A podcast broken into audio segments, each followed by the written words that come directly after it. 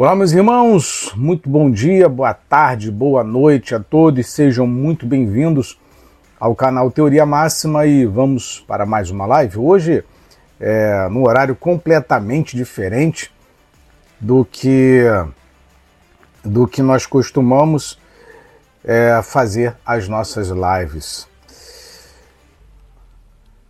E o, o que me traz aqui o que me traz aqui é, é um assunto que eu considero bastante interessante.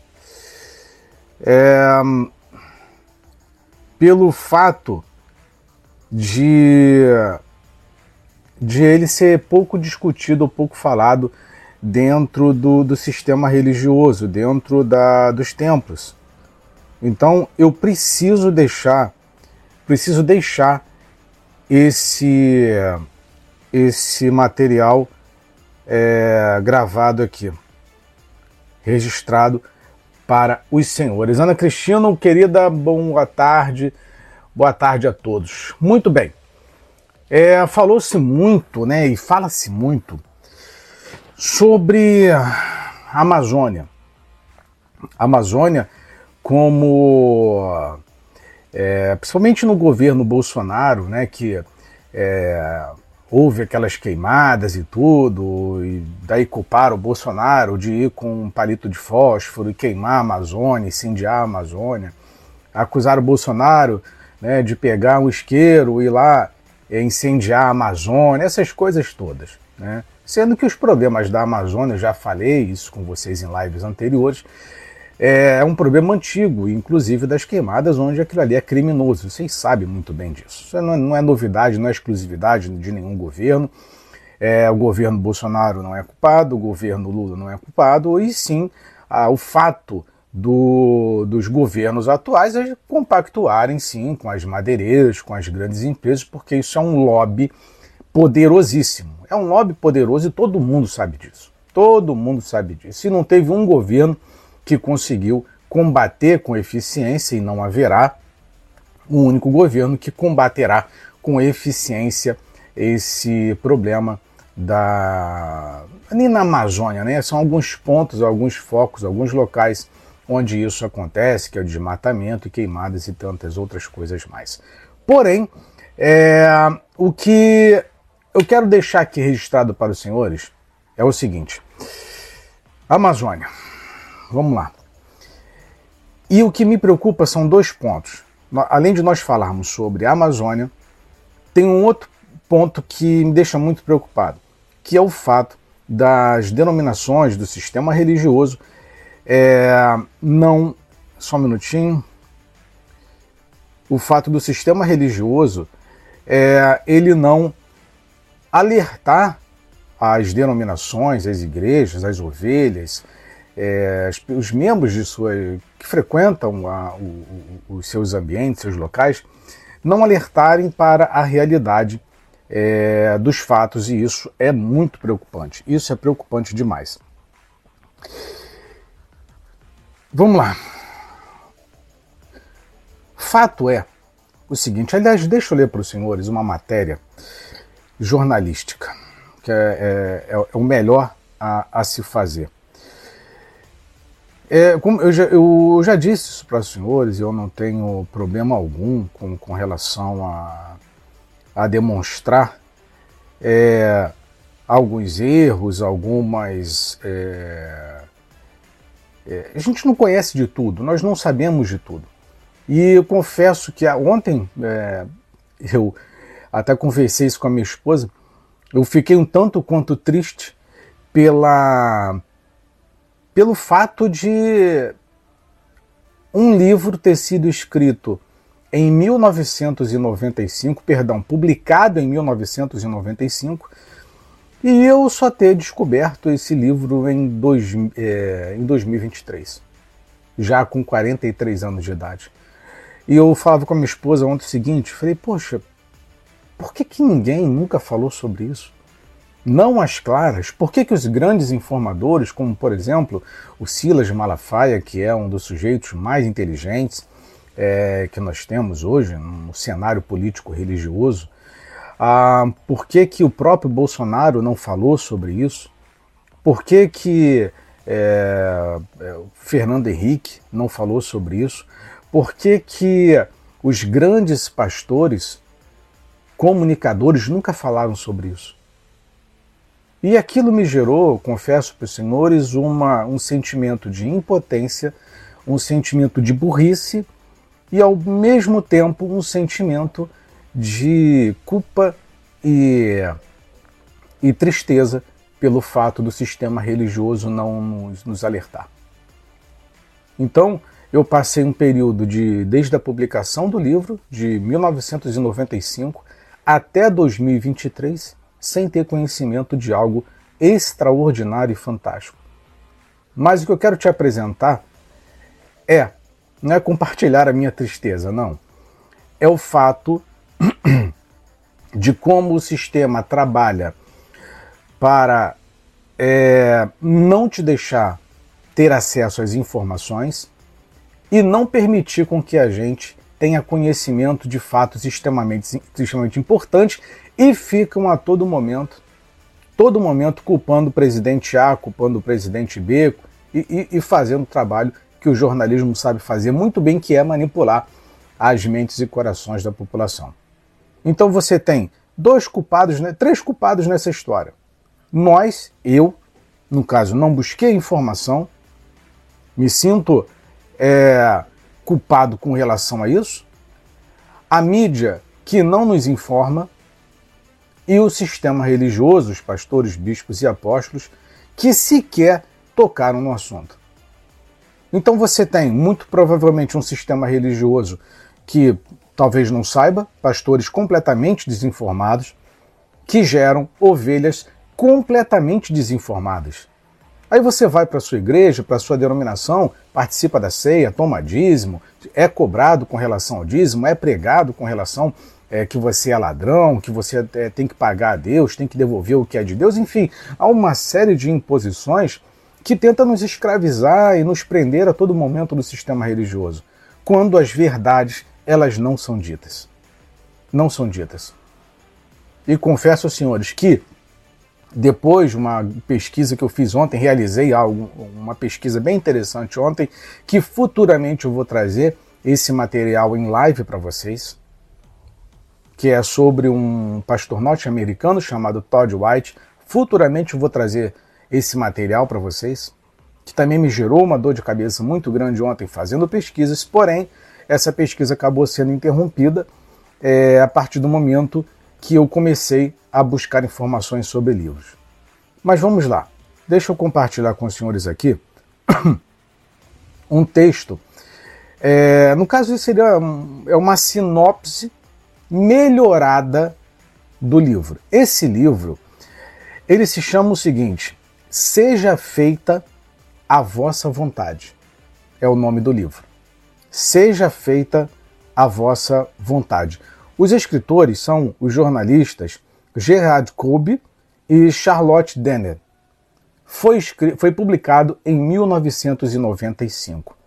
Fui procurar sobre esse livro, ele custa aí nada menos, o livro mais barato que eu tive acesso, quase 700 reais, 670 reais, e os preços chegam até mais de mil reais, por se tratar de um livro de documento, um livro raro, tá? um livro que documenta algumas situações com relação à Amazônia. Mas vamos lá, o que é, é muito interessante. A sinopse do livro fala o seguinte: é, seja feita a vossa vontade, é, o que na realidade, é, não sei se os senhores encontrarão é, esse livro com esse nome, certo? Mas o. Vou pegar aqui. Acho que eu não, não deixei salvo. Ele tem um, um, um título é,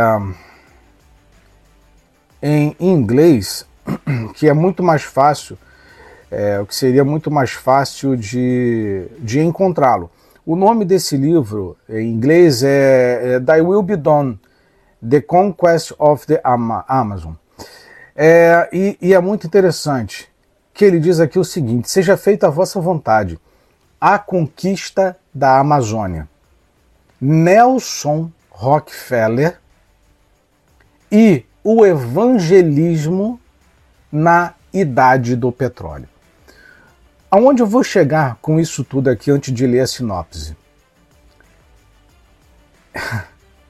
Como e através do que que as informações sobre a Amazônia eram extraídas e levadas para a Fundação Rockefeller. Quando nós alertamos os senhores e dizemos: olha, toma cuidado com o sistema religioso, toma cuidado com lideranças religiosas, tome cuidado com pastores, bispos, apóstolos, não é para menos e não é para você ter maus olhos. É para você ficar com as antenas ligadas. Porque eu vou te mostrar como que era feita a extração de informações sobre a Amazônia para os Rockefeller. Porque muito provavelmente é, teus pastores, teus líderes e teus políticos de estimação nunca te ensinaram e nunca te mostraram. Nunca. Pelo menos a mim nunca foi passado. E se não foi passado a mim, óbvio que eu não sou é, exclusivo para obter informação de nenhum local, as demais é, os demais membros de denominações muito provavelmente não têm, não têm informação. Muito provavelmente. É o que eu falo. A gente chegou numa época que chega de pregações. Acabou tempo de pregação. Aliás, passou a tempo de informação. Quem tem informação teve, quem não teve dificilmente vai pegar alguma coisa agora pelo próprio sistema do Google que vai apagando as páginas, informações, publicações e conteúdos. Ou você tem que ser muito bom e ter dor de cabeça para pesquisar e obter informações, ou então você vai viver alheio a todas as informações. Todas as informações, porque o sistema religioso não vai te informar e o Google está subtraindo as informações para que você não tenha acesso a elas. É muito difícil. Ou você tem uma família que teve uma construção e base de informação muito boa, ou então você, desculpa, me perdoa a expressão, você está lascado. Essa que é a realidade. Ou você teve uma família que estudou muito até hoje e que vai conseguir passar essas informações através de um patriarcado ou matriarcado. É a mamãe que é inteligente que vai ensinar os filhos, ou um pai que é inteligente que vai ensinar os filhos, ou você que é inteligente e que vai passar o conhecimento para a sua posteridade, amigos e familiares. Se não for por meio disso, esquece. Esquece. Por que, que todas as lives que eu faço aqui eu deixo guardado? Porque funciona como forma documental.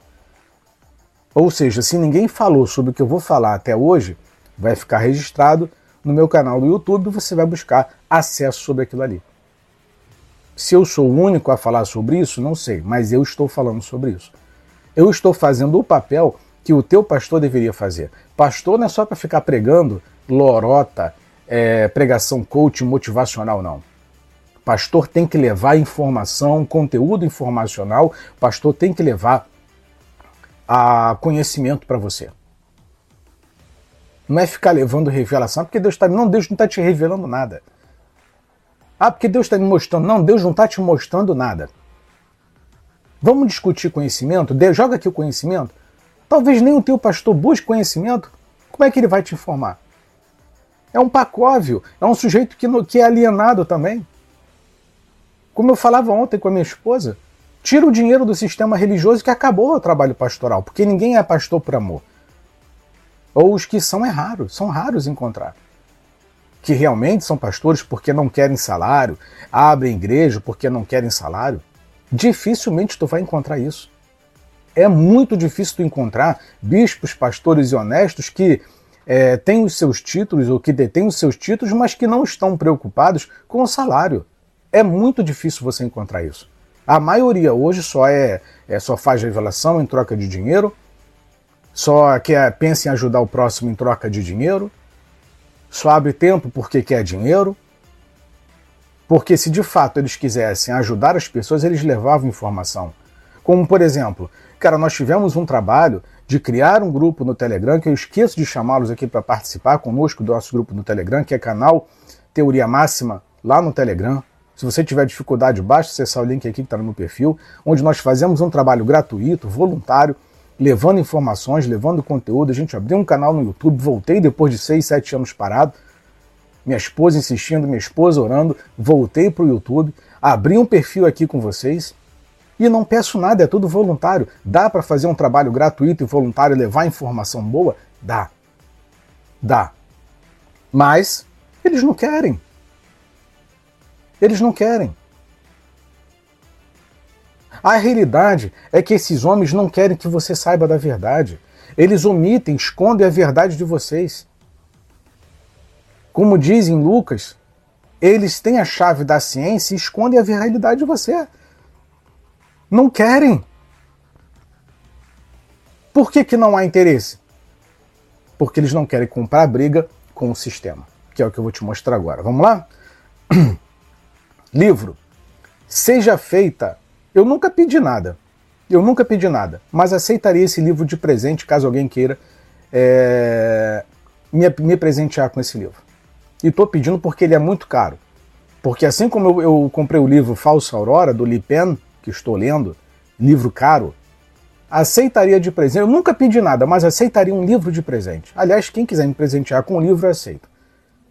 Dinheiro não aceito, mas livro eu aceito. Gostaria muito. Está aí um livro que eu adoraria receber. É o livro Seja Feita a Vossa Vontade, A Conquista da Amazônia, Nelson Rockefeller e o Evangelismo na Idade do Petróleo. Vamos lá?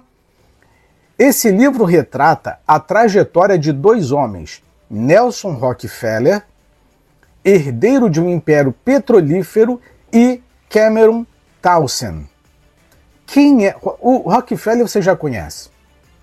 A família Rockefeller você já conhece. A dinastia Rockefeller você já conhece. Mas você sabe quem é o, Cameron Townsend? Quem é Cameron Townsend? Um líder protestante visionário que uniram recursos, recursos, grana e estratégias para combater o comunismo que se espalhava na América Latina e evangelizar as populações indígenas. Essa é a desculpa. Então, os Rockefeller, o Nelson, no caso, junto com esse protestante, com a desculpa de que vieram combater o comunismo no Brasil, na América Latina, e evangelizar os indígenas, vieram para a Amazônia. Essa é a desculpa. Muito bem.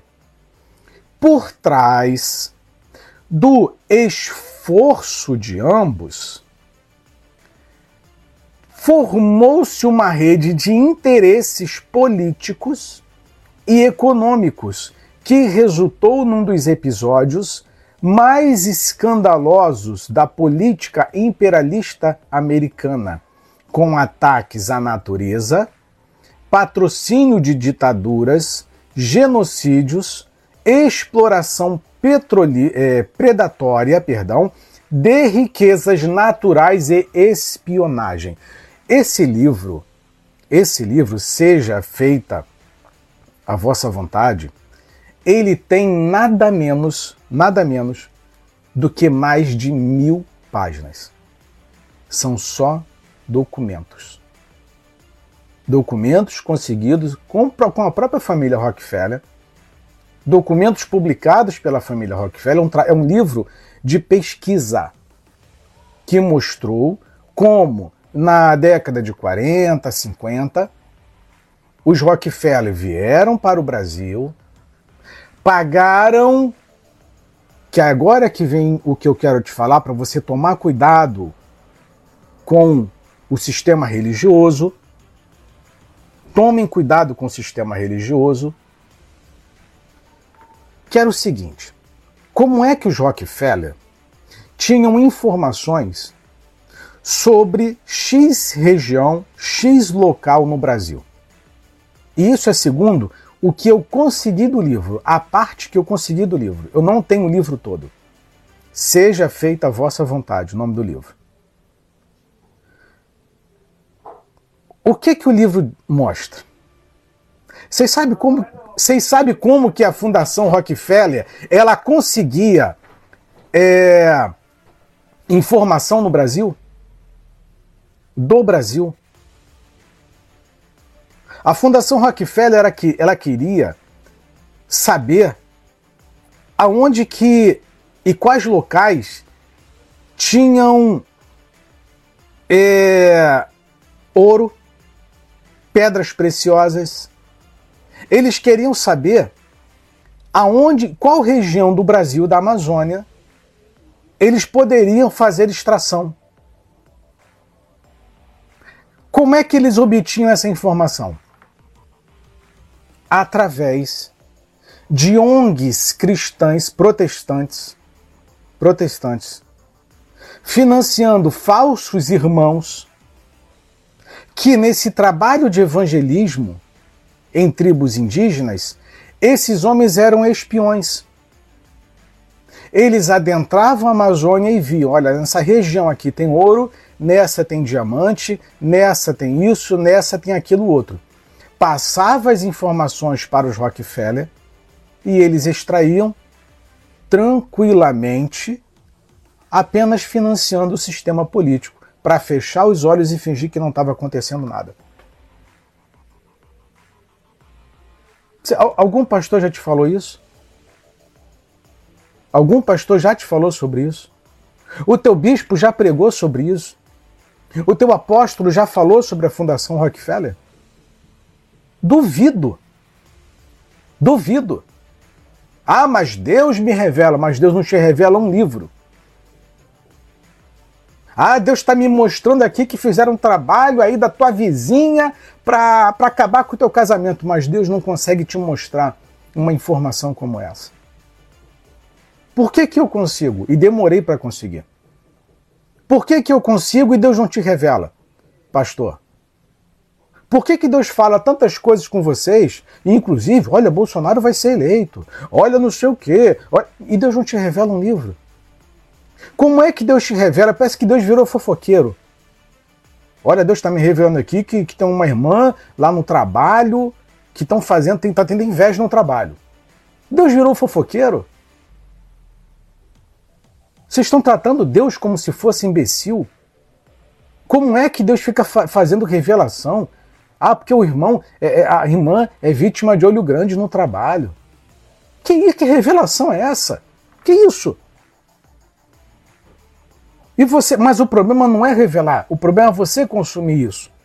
O problema é você ter graça com relação a isso. O problema é você dar prestígio com relação a isso. O problema é você dar força para isso. Mas Deus não consegue revelar informações importantes para a igreja. Não, finge que não está acontecendo nada, finge que não sabe de nada, finge que nunca ouviu nada. Não, olha, é impressionante. Impressionante. Então, a Fundação Rockefeller, junto com um líder protestante, adentrou na Amazônia, fingindo que está fazendo um trabalho social para obter informações dos terrenos na Amazônia, onde existia pedra preciosa. Inclusive, eu já fiz aqui, já produzi materiais para vocês numa publicação de um jornal aqui do Rio de Janeiro, que é o jornal O Dia, e inclusive esse jornal apagou a matéria que estava no site deles. Mas como Deus tem misericórdia, alguns irmãos, na época eu vi essa, eu li esse jornal, eu li essa matéria, eu li, o site apagou, mas muitos irmãos, ou alguns poucos hoje ainda na internet, conseguiram deixar guardados em seus blogs e sites que era a de um, um depoimento de um tenente, de um tenente, lá para os anos 2006, mais ou menos, 2003, algo do tipo, não lembro agora a data com exatidão, talvez seja um pouco mais, mostrando que a família Bush, junto com a empresa de mercenários Halliburton, e junto com uma outra empresa de petróleo, já estavam dominando um pedaço da Amazônia. Onde esse tenente do exército, fazendo, eh, fazendo ali a, a, o controle, a vigilância, monitorando o espaço é, aquífero da Amazônia, estava passando por lá e encontrou uma movimentação suspeita. Eles adentraram na, na mata e ele, ele deu essa entrevista para o jornal Dia. Aí chegou lá, tinha lá um, um, os homens branco, louro, né, estilo americano, tomando conta de um pedaço que não poderia entrar. Só poderia entrar com uma ordem judicial. Ele teve que procurar uma juíza para poder é, liberar um acesso, para poder adentrar num local no seu próprio país que era sigiloso, que era fechado. Aí ele pegou e mostrou que era gente ligada a, a Halliburton, empresa de mercenários, que era ligada a George Bush e que já estava tomando conta de um pedaço da Amazônia. Aí, quando você se depara com essa história, nós voltamos um pouco e buscamos um livro chamado Quem Pagou a Conta, da jornalista inglesa Storm Sanders, onde ela revela, que também é um livro sensacional, esse livro eu tenho, tive oportunidade de lê-lo, Inclusive, já fiz uma live com vocês sobre esse material, sobre esse livro, peguei um trecho dele, onde ele cita ali. É, é, é, e conhecereis a verdade, a verdade vos libertará, que foi a frase, slogan mais utilizada por Bolsonaro durante sua campanha, que era a frase, o slogan utilizada pelo ex-diretor da CIA, a frase que ele mandou estampar lá, não sei se é, se é apenas coincidência, ou se há algum tipo de recado. Mas a mesma frase, o versículo adotado por, por Bolsonaro durante sua campanha, e conhecereis a verdade, a verdade vos libertará, foi a mesma, era a mesma utilizada por esse ex-diretor da CIA. E nesse livro que a Stone Sanders conta, revela, mostra como FHC, como Fernando Henrique, entregou o nosso o país, pelo, principalmente o setor de telecomunicações, para a CIA, para que a CIA tivesse acesso a todas as nossas informações, já naquela época, 1998. Então isso não é novidade alguma. Aí você fica, ai, por que o Lula? Por que isso? Não, já desde muito tempo. O Lula não é o demônio dessa história. O que há depois da era FHC, e não só FHC, como a própria época da ditadura militar, por exemplo, nós temos a ponte Rio-Niterói aqui no, no, no, Rio de Janeiro, essa ponte ela foi um presente dos Estados Unidos. Foi os Estados Unidos que financiou a ponte Rio-Niterói. Aquilo ali é como se fosse um arco da aliança. Só que você, teu pastor não vai te ensinar isso, ele não vai te mostrar. Aquilo ali é um símbolo de aliança entre Brasil e Estados Unidos. O Brasil precisando de dinheiro, precisando, precisando se modernizar. Aí os Estados Unidos injeta a grana. Então você tem o nosso país entregue aos Estados Unidos desde muito tempo. Por isso que eu falo com vocês. Vocês querem saber como que um presidente no Brasil é decidido? É só olhar o que acontece nos Estados Unidos, porque o Brasil é sempre foi e sempre será reflexo dos Estados Unidos. Então você tem um documento maravilhoso que foi colocado em formato de livro, onde, onde mostra a família Rockefeller junto com esse com os protestantes tomando conta, fazendo mapeamento da Amazônia. E por falar em mapeamento, lá para 2000 e alguma coisinha, veio um ex-fuzileiro naval, um ex-oficial da Marinha Inglesa, veio para o Brasil, para Amazônia, Brasil não, veio para a Amazônia, onde ele mapeou, ele andou a Amazônia de ponta a ponta, isso você encontra com um pouco de dificuldade, mas você encontra essa informação. É, o, o amigo comentou aqui, é, você pode nos informar o porquê do Brasil não ter uma base militar americana? Não sei, não sei te informar isso. Mas a relação entre Brasil é, e Estados Unidos é super tranquila. Por exemplo, vocês sabem, eu já comentei isso para vocês, não é novidade, eu já fui fuzileiro durante seis anos, cinco anos da minha vida.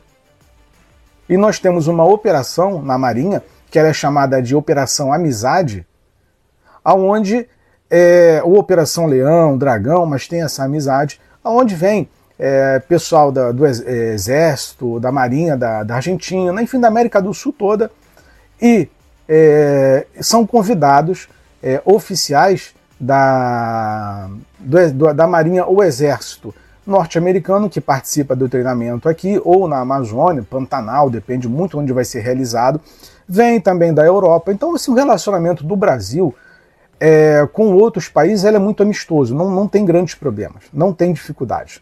Então eles vêm para cá para passar treinamento. Claro que ele sofre quando vem para o Brasil, principalmente na Operação Amizade.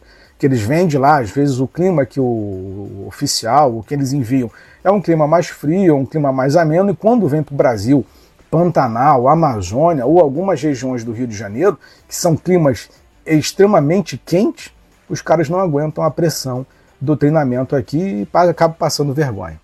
Acaba passando vergonha. Mas a relação sempre foi muito amistosa. Então, é, não é exclusividade, entendam isso. É, infelizmente, a, os próprios políticos venderam a, a, esquerda como se fosse um demônio e a direita a solução das coisas, quando nem sempre foi assim. Não existe isso. Não existe um lado bom, um lado ruim. Existe que todos estão, ambos os lados estão fazendo a manutenção, a manutenção é, das suas animosidades. Por exemplo, vejam a relação entre Bolsonaro e Trump. Era para continuar a manutenção da entrega do Brasil para os Estados Unidos. Essa aproximação dos filhos do Bolsonaro com a, a dinastia Trump eu não olhei aquilo ali como ah, o Brasil é, é, é, é, tá lutando contra a esquerda, não. É a manutenção dos interesses entre Estados Unidos e Brasil. Os interesses dos Estados Unidos na Amazônia é coisa antiga. Só que você não enxerga, você enxerga isso como uma luta contra comunismo, uma luta contra é, direita e esquerda. E não é, é manutenção.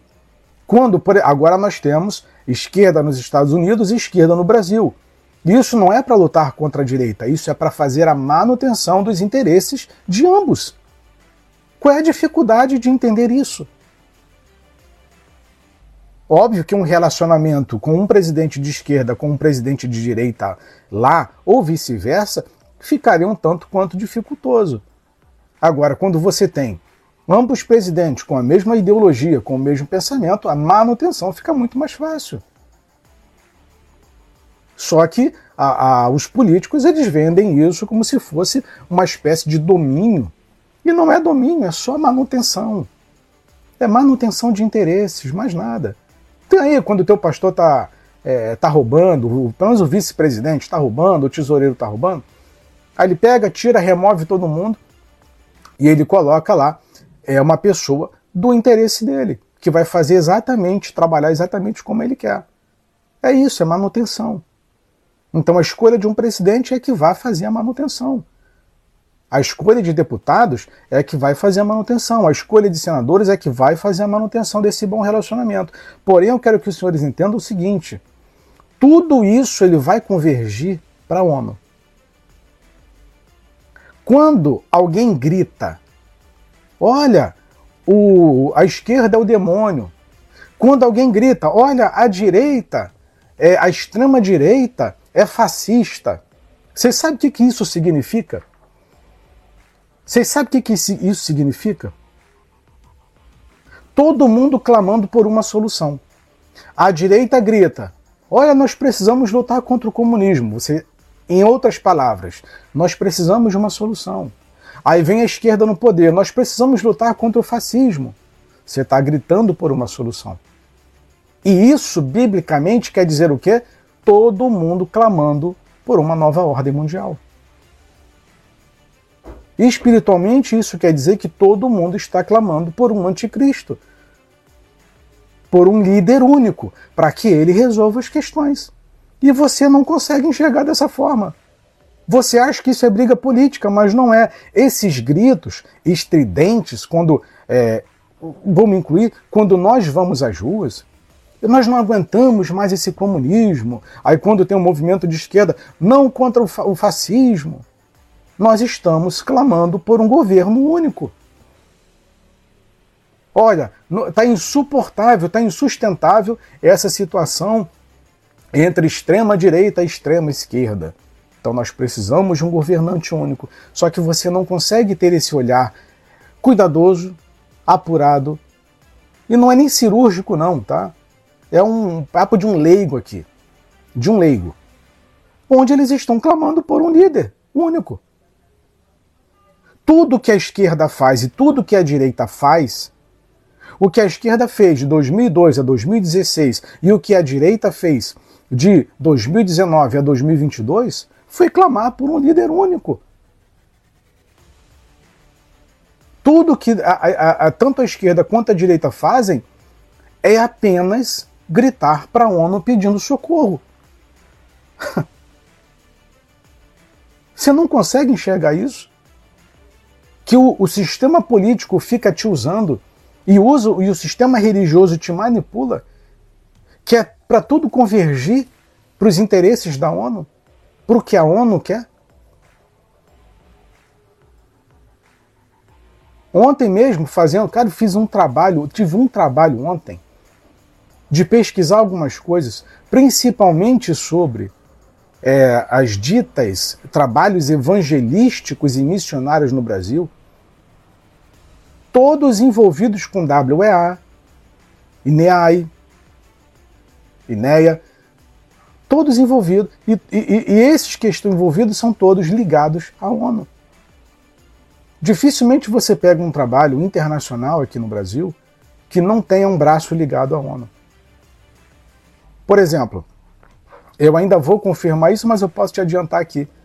Esse site mesmo que nós lemos todos os dias, para consultar a Bíblia, que é o, o Bíblia Online, eu fui buscar saber. Ele faz parte do grupo do é, Wycliffe Bible, que por sua vez está interligado a um grupo nos Estados Unidos, que eu não vou, é, não vou citá-lo aqui, tá? que é dentro do, do, do Wycliffe Bible, que é patrocinado pela. que tem parceiro com a ONU.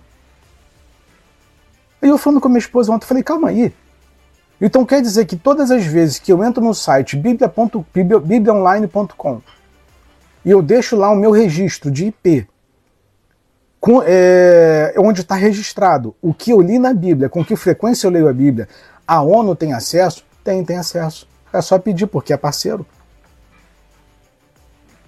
Então, quando você lê a Bíblia online, quando tu lê a Bíblia, por isso que eles estão retirando é, em muitos países é o acesso à Bíblia. Ah, beleza, vou deixar a internet. Você pode ter até acesso à Bíblia ali, mas vão monitorar o que você está fazendo. Agora, você lê uma Bíblia física que não tem como é, fazer o controle daquilo dentro da tua casa, então as coisas vão caminhando dessa forma. Aí eu falei assim: ah, não acredito, cara. O, o, o BíbliaOnline.com é financiado por um, um, um dos parceiros da ONU? É. E eu achando que era de graça, né? O teu pastor já te falou sobre isso? Não, não falou sobre isso. O teu bispo te falou sobre isso? Não, não te falou sobre isso, não. O teu apóstolo já te alertou com relação a isso? Não, não te alertou quanto a isso. Então o que você, aí você está preocupado com o quê? Ai, o meu, o, o, CPF, o imposto de renda que tem todas as minhas informações lá. Ai, a, a, a vacina, isso, aquilo, outro.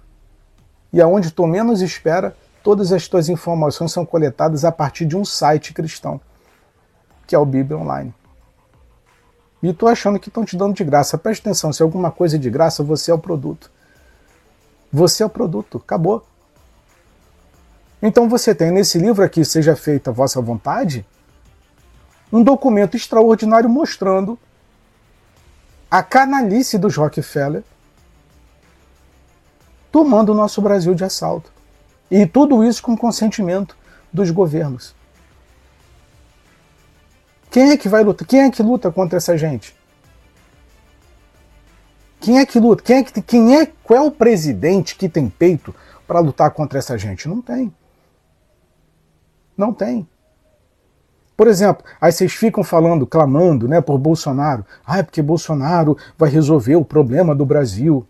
Bolsonaro não estava discursando na ONU outro dia? Quantas vezes Bolsonaro discursou lá? Umas três vezes, né? É uma por ano? Ou duas? Mas foi lá discursar. Quem você acha que vai fazer discurso na ONU? Inimigo deles? Você acha que alguém vai lá para berrar contra a ONU? Claro que não. Se te convidaram, porque você é bem-vindo. Você colocaria um inimigo na tua casa?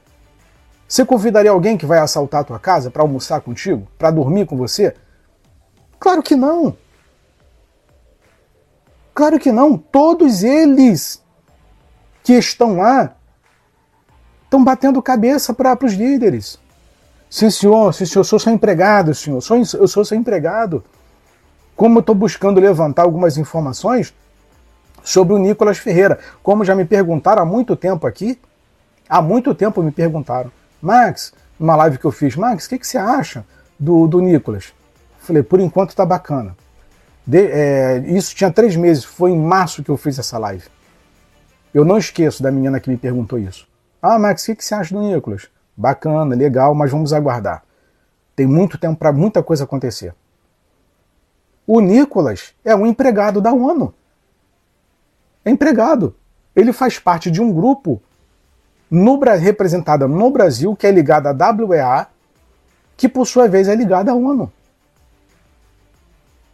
O Nicolas já não fez discurso para defender esse tipo de coisa? Pelo amor de Deus, cara. Pelo amor de Deus. E todo mundo, ah, não, porque eu, é, deixa eu te falar uma coisa. Esse discurso de pró-família, é, anticomunismo, moralismo, isso tudo é fachada, cara. A única coisa, por exemplo, a esquerda não é novidade sobre os interesses dela. Não é novidade para ninguém. Agora, a única coisa que a direita sabe fazer são duas coisas: pensar em dinheiro e discurso moralista. Quais são as bases do discurso moralista? Ter arma em casa para defender a sua família e falar de família. Valores.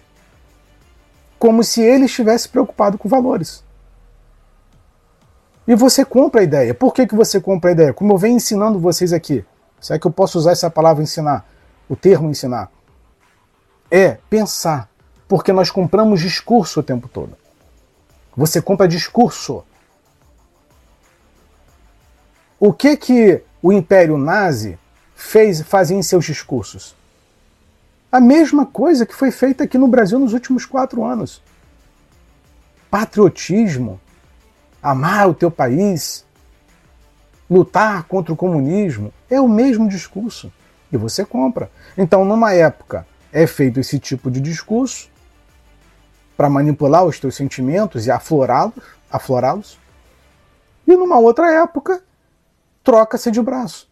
Então quem governava com o braço da direita agora vai governar com o braço da esquerda. Mas isso tudo é para te dar a sensação de que tem uma solução, quando na realidade converge para o controle totalitário da ONU. Por exemplo, vocês viram que eu já publiquei aqui para vocês do Abner Ferreira representando a, o, o não, não, vou dizer a América Latina, mas representando o Brasil, pelo menos a Assembleia de Deus, o protestantismo, lá na reunião com o Papa, no Vaticano, assinando o termo de acordo. Vocês viram isso, né? Do Abner Ferreira indo ter encontro com o Papa. Vocês acham isso normal e saudável? Não, isso está mostrando para o mundo o recado de que há uma aliança contra, com eles, entre eles. Talvez você devesse estudar, e acredito que isso deveria ser importante, estudar sobre um fato que aconteceu em 1974 ou 75, que é chamado de Pacto de Louisiane. Depois vocês pesquisem sobre isso, o Pacto de Louisiane. Sabe o que é o Pacto de Louisiane? São acordos fechados entre todos os pastores e lideranças religiosas do mundo, onde é mantido o silêncio e sigilo absoluto de tudo o que eles tramarem. Só que, em outras palavras, aquilo ali foi colocado, não, é, é apenas um acordo para melhorar o, o, evangelismo no mundo, a evangelização no mundo, o trabalho missionário no mundo, é voltado para as buscas e práticas é, de bons hábitos salutares e lutando por um mundo melhor. Pacto de Louisiana, 1974. Mas o teu pastor já te explicou sobre isso? Não, claro que não vai te explicar. Claro que não vai te falar. Então existe um pacto de silêncio, um pacto, e tanto que um ano após isso, veio aquela visão, que eu também já fiz a live aqui para vocês, falando sobre a conquista das sete montanhas. Onde são sete pontos que dois pastores norte-americanos tiveram uma visão, segundo eles, dada pelo, por Deus, do que deveria ser feito para que a igreja dominasse o poder no mundo. Os protestantes, né? Dominasse o poder no mundo. É só nisso que eles pensam. Controle, controle, controle, controle, controle. E você é a peça desse quebra-cabeças, o peão do quebra-cabeças, onde são usados para que haja manutenção disso tudo.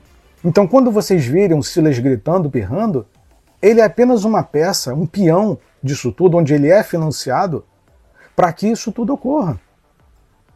Não, tem que lutar contra a esquerda, tem que lutar contra a esquerda. Não. Ele sabe da verdade. O Silas sabe da verdade. Mas não vai ficar contando. Ele não vai contar. Então tá aqui o livro. Tá aqui o livro. Seja feita a vossa vontade. A conquista da Amazônia. Nelson Rockefeller e o evangelismo na idade do petróleo. Então os caras financiavam é, missionários que na realidade não eram missionários, eram gente, era gente preparada para entrar na Amazônia, para entrar na Amazônia, buscar informações sobre quais locais tinham ouro e pedras preciosas para que a fundação, para que a família Rockefeller viesse fazer, fizesse a extração disso tudo. Por isso que sempre teve, o Brasil sempre teve uma relação muito boa com os Rockefeller. Sempre teve uma, uma relação muito boa. Sempre teve. Inclusive, deixa eu ver se eu acho aqui agora para vocês. É, do. Deixa eu ver aqui. Querem ver uma coisa legal? Aqui, ó. Vocês não acharem, ah, Max, você tá falando demais. Ah, Max, você é não sei o que. Max, você é não sei o que lá. Tá aqui, ó. Deixa eu pegar aqui, ó.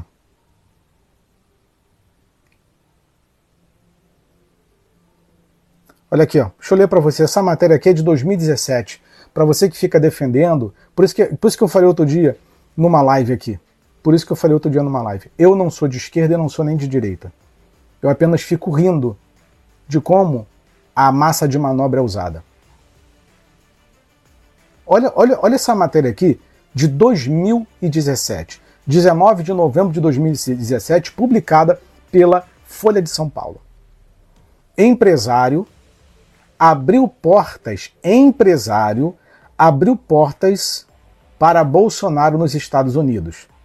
Depois de um café da manhã com um analista de mercado e investidores em Nova York, um e-mail pulou na caixa de entrada de Gerald Brent, é, de Jair Bolsonaro, em recente viagem. Claro que a matéria é tendenciosa, né? Não precisava disso tudo é, de é, uma recente viagem aos Estados Unidos. A, a reputada especialista em América Latina, é, Shannon O'Neill, escrevia para convidar o pré-candidato a pré-candidato, ou seja, Bolsonaro não era presidente ainda. É isso que eu quero que vocês entendam, que eu vou falar de um outro assunto. Por mais que vocês achem isso, teoria da conspiração não é teoria da conspiração. Não é. Não é. Tá? Aliás, obrigado por todos os comentários. Eu vou voltar aqui os comentários de vocês para ler. Tá? Eu vou ler o comentário de todos vocês. É, o Ed comentou aqui. Não, Ed. Calma, deixa eu salvar aqui. Antes que eu perca, Ed. Mas não conheço. Pronto. Deixei salvo. Obrigado, querido, pela informação. Tô deixando passar nada quando vem comentário assim. É, a reputada especialista em América Latina Shannon O'Neill escrevia para convidar o pré-candidato à presidência do Brasil a ter uma reunião reservada na sede do Conselho de Relações Exteriores, prestigiando Think Tank, que é o Centro de Estudos Americano. Lá eles foram. É, lá foram eles, Bolsonaro e os três filhos, falar de sua visão de país no, no coração do establishment dos Estados Unidos, conduzidos e traduzidos por Brent. Aonde que Bolsonaro estava? Aonde que Bolsonaro estava? No Conselho de Relações Exteriores, o CFR, que, que é financiado pelos Rockefeller e que é um braço da ONU. O CFR é um braço da ONU nos Estados Unidos. Aí você fala, mas irmão Max, o que tem a ver o CFR, que é financiado pela ONU? Quando Fernando Henrique sai do, do, do poder em 2003, Lula ganha as eleições em 2002, FHC sai do, da presidência em 2003, quando dá mais ou menos em maio, março, abril, abril ou maio de 2023, sabe o que que Fernando Henrique faz? Sabe o que que Fernando Henrique faz? Fernando Henrique é promovido, recebe uma cadeira administrativa, executiva administrativa na Fundação Rockefeller, nos, no, na Fundação Rockefeller nos Estados Unidos. Ele passa a ser conselheiro administrativo, executivo na Fundação Rockefeller. É o presente que eles ganham por, pelo excelente trabalho que desenvolveram. Nessa época, Fernando Henrique fazia parte do Clube de Roma, que é só a elite, a nata da Europa que participa. Ele fica ali um período, um pouco mais de um ano, trabalhando junto ao CFR pela Fundação Rockefeller. Nesse período de tempo, o Fernando Henrique, ele funda aqui no Brasil, já falei isso com vocês também, um grupo chamado SEBRE. A sede hoje é aqui em Botafogo, no Rio de Janeiro. É uma, é uma das áreas, é a, a área talvez mais nobre. Não, perdão, Botafogo não, Gávea. É a área mais nobre do Rio de Janeiro. É o metro quadrado mais caro do Rio de Janeiro. Lá fica a sede do SEBRE, que era em outro país da América Latina e veio para o Rio de Janeiro. O que, que é o SEBRE? Fundado por FHC. É apenas uma extensão, um braço é, da, do CFR aqui no Brasil, especialmente na América Latina, né? que é financiado pelos Rockefeller, que Fernando Henrique fazia parte do grupo de Roma, que está ligado à ONU, que está ligado ao Clube Bilderberg, e quando você vê, tá tudo, tudo converge para a ONU. E quem faz parte do SEBRE? Os principais empresários e magnatas da América Latina. Por exemplo, TIM, Claro é, e tantas outras empresas mais. Então eles fazem esse encontro de tempos em tempos para discutir o que vai ser decidido para algumas questões de telecomunicações, econômica, financeira, seja lá o que for, na América Latina. Então, assim como tem as reuniões do Clube de Roma, que tem a elite europeia, você tem um clube Bilderberg que é, reúne a elite mundial, você tem o SEBRE no Brasil, fundado por FHC, que vai fazer o mesmo trabalho. Aí, antes de Bolsonaro ser eleito, teve que bater cabeça para a, a, a dinastia, para o CFR, em Nova York. Aí vem a teoria da conspiração. Sebre, C-E-B-R-I, tá? O Costa comentou aqui, Sebre, C-E-B-R-I. Inclusive eu assino a newsletter deles para receber material. Até hoje eu sou assinante. Então, é, a gente tem essas questões que, que não são compartilhadas na igreja. Não há interesse da igreja de que você tenha informação. Não há. A igreja não quer que você tenha informação. A igreja quer que você fique indo para a rua para montar acampamento para ficar lutando para essa gente que é vendida. Vocês acham que esses caras estão do teu lado quando eles estão entregando a própria pátria? Não, nós temos que lutar contra a pátria, expulsar os comunistas. O bigodinho na Alemanha nazi fazia a mesma coisa. Qual é a diferença? A diferença é que você é usado como objeto. Você é o objeto. O que é um tabuleiro de xadrez sem as peças? Nada. Então você tem que ser usado. Só que para você ser usado, esses caras têm coragem de usar o nome de Deus. Não, Deus me revelou, Deus mostrou que esse é o presidente.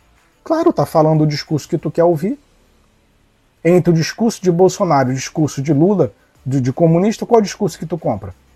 Óbvio, não precisa nem fazer esforço para entender. Eu tenho um livro guardado chamado Privataria Tucana. Estou até para reler esse livro, que eu já li tem muitos anos e está é, até amarelado já o livro. É, esqueci o nome do, do jornalista é, que escreveu. Privataria Tucana. Mostra como, na época é, do FHC também, é, o setor de telecomunicações foi vendido.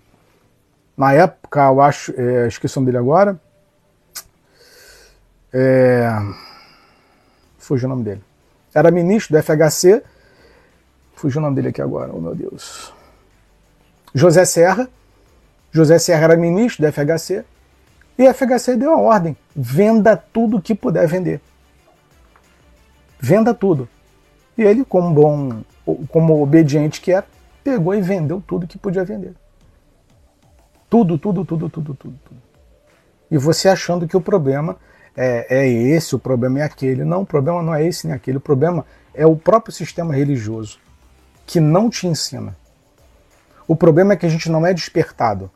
Tem que tomar um tapa na cara o dia todo para acordar desse sonífero, para tirar esse efeito desse sonífero que está aqui entranhado no nosso sangue. É o que eu falo, são as coisas mais. A igreja está preocupada com um monte de coisa. E a gente tem problemas muito maiores para resolver. Aí você tem as questões espirituais, pecado, comunhão com Deus, não sei o que e tal. Só que aí vem a teologia da prosperidade, que nada mais é do que um discurso circense para você ficar rindo, para você ficar ludibriado. É o chocalho de Satanás. teologia da prosperidade nada mais é do que o chocalho de Satanás. Fica ali brincando, uh, brincando. Você fica se distraindo. Tudo é distração. Enquanto eles tramam, você está sendo distraído. Aí olha só, eu estou falando com vocês de um livro publicado em 1995 que eu só vim ter o conhecimento há pouco tempo. Isso é um absurdo. Isso é um absurdo. Então, isso, claro, te dá uma dor de cabeça, gera cansaço, pesquisa gera cansaço. E depois ter que traduzir isso tudo para vocês aqui nesse formato, já tudo mastigado, se você é malandro, você vai anotar o que eu estou falando. Até porque essa vai ficar salva. Então, você anota. Aí você fala, calma aí, opa, calma aí, deixa eu pesquisar sobre isso. E quando tu vê, o buraco é muito mais embaixo. Aí você acha que o problema do Brasil, ah, é o PT.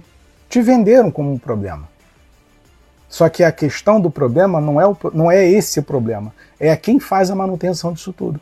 Então, quando a direita está no poder, ela tem que fazer a manutenção de um bom relacionamento com os Estados Unidos. Quando a esquerda está no poder, ela tem que fazer a boa manutenção do, do, do, do relacionamento com os Estados Unidos. Agora, é claro que cada um vai roubar a sua maneira. Porque também seria cretino da minha parte dizer, ah, porque no governo Bolsonaro foi melhor, não teve corrupção. Ah, não teve e o pastor do MEC, chamado de pastor do MEC, que recebia propina só queria propina em barra de ouro. Então é isso que às vezes me deixa chateado com muitos. A Ana Cândida, o repórter, foi a Mauri Ribeiro Júnior. Isso. Obrigado, Ana. Muito obrigado, Ana. Que é o que escreveu Privataria Tucana, a Mauri Ribeiro Júnior. É esse daí. Maravilhoso. O livro dele é extraordinário. Vocês encontram hoje com facilidade esse livro, ainda tem disponível. Então são esses três livros que me fizeram abrir a cabeça para muita coisa. Para muita coisa. Que é o Privataria Tucana, é, Quem Pagou a Conta, de Stonewall Sanders, e esse daqui, que não tem dinheiro para comprar, que é o do Seja Feita a Vossa Vontade. Mas vamos ler aqui, eu quero ler para vocês a matéria que foi publicada é em. Qual é a data? É em 22 de maio, 23 de maio de 1995. 1995. Essa matéria é assinada por Carlos Eduardo Lins da Silva, de Washington. Olha só, olha só. É... Vamos lá.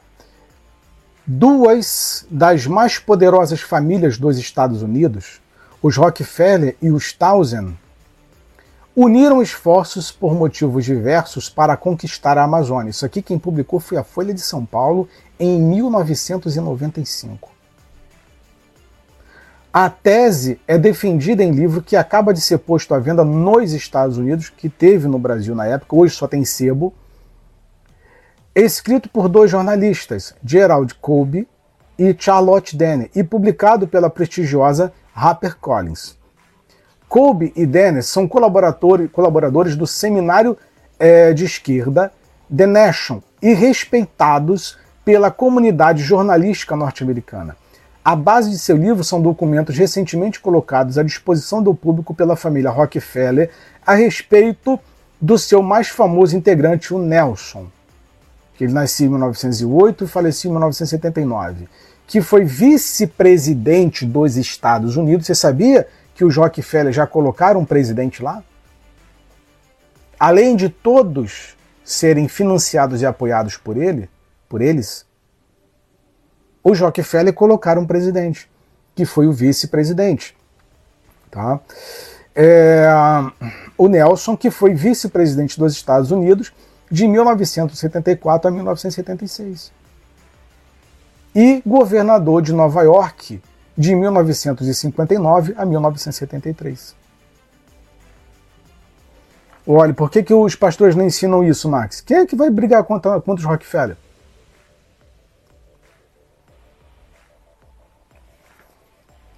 Ah, aliás, Ed, obrigado pelo teu comentário. Você me tirou um. Vocês falam que eu sou um baú, que sou um arquivo vivo. Você me tirou algo do baú. Você me fez lembrar Ô Ed, brigadíssimo pelo teu comentário. Lembrei, deixa eu parar aqui. Sabe o que, que o Ed me fez recordar agora? Uma publicação que o Bispo Edir Macedo fez. Eu não vou lembrar se foi no Twitter. É, foi compartilhada no Twitter, mas ela foi publicada num site, num blog do Edir Macedo. Deixa eu pesquisar aqui para vocês ao vivo. Essas lives são boas, porque quando vocês me ajudam, a gente vai, a mente vai é, é, buscando mais informação. Olha o que, olha o que, que o Ed me fez lembrar agora. Que eu já tinha esquecido dessa informação, rapaz. Aqui, ó. Aqui, ó. Vamos lá. Ah, ainda tá no ar, eles não tiraram, não. Eles não tiraram, a Universal não tirou do ar. Não tirou. Olha, eu queria agradecer a Igreja Universal por não ter tirado. Vocês são especialistas em tirar canais do ar, mas vocês não tiraram a matéria que o Edir Macedo publicou. Muito interessante. Tá aqui, ó. Essa matéria foi publicada em 3 de novembro, perdão, 3 de setembro de 2011. Tem 12 anos essa, essa matéria publicada pelo Edir Macedo. Tá vendo como a cabeça da gente vai indo lá atrás? Vai buscando as informações? Por isso que eu falei, o livro seja feito à vossa vontade, eu não tinha recordado porque ninguém me deu essa informação. Agora, como o Ed comentou aqui, tá aqui, ó, vamos lá. O Edir Macedo publicou isso 3 de setembro de 2011 e está no site, tá aqui, ó. Tá no site da Universal. Olha o que, que o Edir Macedo escreveu. Dizimista John Rockefeller. Esse é o título da matéria. Tá ao contrário para vocês. Dizimista John Rockefeller. John D. Rockefeller. O primeiro bilionário dos Estados Unidos disse uma vez numa entrevista, aspas, Sim, eu dou dízimo e gostaria de lhe contar como tudo começou isso aqui foi uma homenagem que o Edir Macedo fez, inclusive já lá no meu antigo canal que eu, que eu perdi, acabaram com o meu antigo canal no YouTube. Eu havia feito um vídeo na época sobre isso. Eu havia feito o um vídeo. Sim, eu dou dízimo e gostaria de lhe contar como tudo começou. Desde criança eu tive que começar a trabalhar para ajudar minha mãe. Coisa boa, né, Macedo, contar né, sobre seus, seus patrões aí nos Estados Unidos. Isso daqui é uma, uma homenagem que o, que o Edir Macedo faz ao Rockefeller. Tá aqui, ó. Meu primeiro salário era um dólar e 50 por semana. Depois da primeira semana de trabalho, cheguei em casa com um dólar e cinquenta. Minha mãe colocou o dinheiro no seu colo, disse-me que ela ficaria muito feliz se eu fizesse a décima parte daquele dinheiro para o Senhor. eu fiz. A partir daquela semana até hoje, eu tenho dizimado cada dólar que Deus me confiou. Olha o que o Rockefeller fa fala, segunda de, eh, segunda de Macedo. E eu quero dizer, se eu não tivesse dado o dízimo do primeiro dólar que eu ganhei, eu não teria dado o dízimo do primeiro milhão de dólares que eu ganhei. Diga a, aos seus leitores que ensinem as crianças a dar o dízimo e eles vão crescer e ser administradores fiéis, Senhor. Ele começou a dar o dízimo ainda quando era criança e tornou um dos homens mais ricos da história da humanidade através da indústria do petróleo. Mas o de Macedo não vai contar a verdade sobre o Rockefeller. Ele veio de uma família pobre e de um pai ausente, mas a sua mãe o ensinou a lançar a raiz da fidelidade. Enfim, é, não vou perder tempo. Aliás, tem curtinho, vamos lá. É, mas a sua mãe o ensinou a lançar uma raiz de fidelidade que ainda hoje traz a prosperidade para a família Rockefeller. Quer dizer que os Rockefeller hoje são ricos porque dão dízimo. São bilionários porque dão dízimo. Aí a fortuna dele em 1937, quando morreu, era de 760 bilhões de dólares. Ajustado para os dias de hoje, isso valia é, mais que 12 vezes a fortuna do Bill Gates. Ser fiel num pouco é uma prova de caráter. Antes de dar muito a alguém, você prova o caráter daquela, é, daquela pessoa observando o seu comportamento no pouco. Assim como Deus deu o petróleo. Olha, olha o que, que o Edir Macedo fala, pelo amor de Deus. Assim como Deus deu o petróleo para Rockefeller. Pô, mano, tá, tá querendo tirar com a minha cara. Assim como Deus deu o petróleo para Rockefeller. Ele quer dar fontes de riquezas para os seus filhos. Há muitos tesouros ainda a serem descobertos, ideias milionárias, oportunidades, mas é claro, Deus os dará aos seus filhos mais diligentes. Isso aqui foi publicado pelo Edir Macedo em 3 de setembro de 2011. Amiguinho do Rockefeller. Você acha que não?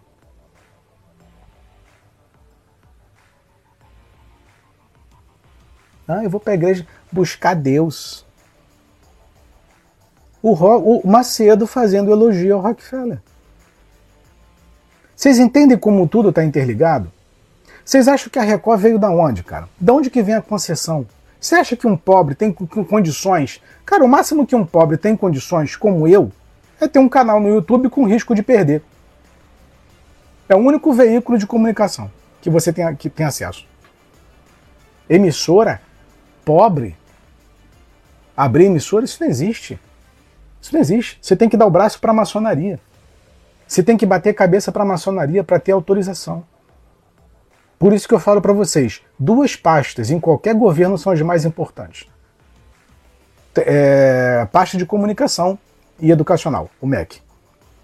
Ah, a, a Fazenda é importante? É. Importantíssima. Ah, a parte de economia é importante? Importantíssima. Mas, na minha opinião, as duas mais importantes são educação e comunicação. Porque ali fala de controle social. Controle social pelo menos para mim, é o que mais interessa. É o que mais interessa. A, a Marbi, o Silvio Santos. O Silvio Santos vem. Na, vocês nunca pesquisaram sobre o Silvio Santos, a dinastia Bravanel? A dinastia Bravanel vem lá de remonta a 1700, 1600 e alguma coisa. A dinastia Bravanel comandava a Europa. Esse papo, ah, de que essa história que montaram, que contaram, ah, o Silvio Santos vendia caneta, ah, o Silvio Santos vendia isso, isso é papo eu não posso falar aqui a palavra, senão vão dizer que eu sou antissemita. Esse papo, ah, vem de caneta, ah, era camelô no Rio de Janeiro. Vocês acreditam nisso? Acreditar que Silvio Santos vendia caneta e comprou uma emissora é a mesma coisa acreditar que Deus deu petróleo para Rockefeller, como Macedo está falando. Se você acredita que Deus abençoou e prosperou o Silvio Santos, é a mesma coisa acreditar que Deus abençoou os Rockefeller. De onde você acha que veio o dinheiro para comprar Record? De onde que você acha que saiu o dinheiro pra, do, do império que Macedo montou? De dízimo e oferta e campanha de fogueira santa? Claro que não, pelo amor de Deus. Pelo amor de Deus. Vocês acham que. Tenta comprar uma emissora para você ver. Tenha dinheiro. Tenha dinheiro. Quanto que custa hoje uma, uma, uma, uma falida aí, né? Uma CNT? Quanto que custa? Sei lá, 50 bilhões, talvez? Que é caro, né? Uma emissora é caro. 30 bilhões? Algo do tipo. Tem esse dinheiro. Ganha na loteria, igual aquele deputado, né? Ganhava. Ganha, tenha 30 bilhões na tua mão. Chega numa Record. Chega numa Globo. Eu tenho 30 bilhões aqui. Eu quero metade. Quero 70%. Olha, eu quero comprar a CNT. Você não vai comprar. Isso não existe. Não, é, não manda quem tem dinheiro. É dinheiro e influência. É eles que têm que mandar. Por isso que quem entrou lá como ministro da comunicação no, no na pasta do, do, do, do, do Bolsonaro foi o genro lá do, do, do, do Silvio. Você acha que é qualquer um que assume pasta de comunicação? As outras pastas são uma bagunça, mas comunicação e MEC é complicado. Principalmente comunicação, porque os interesses são muito. É, é, é, empresarial é muito mais delicado. Que envolve Rede Globo, são outras situações. É muito complicado. Aí entrou lá o cara. Então a história do Zabravanel, ele remonta a séculos. Por exemplo, não deveria nem falar sobre isso daqui. Mas a empresa reserva, a reserva do, do Rony Masler, a história do Rony Masler, inclusive eu tenho a biografia dele guardada, como é que é contada?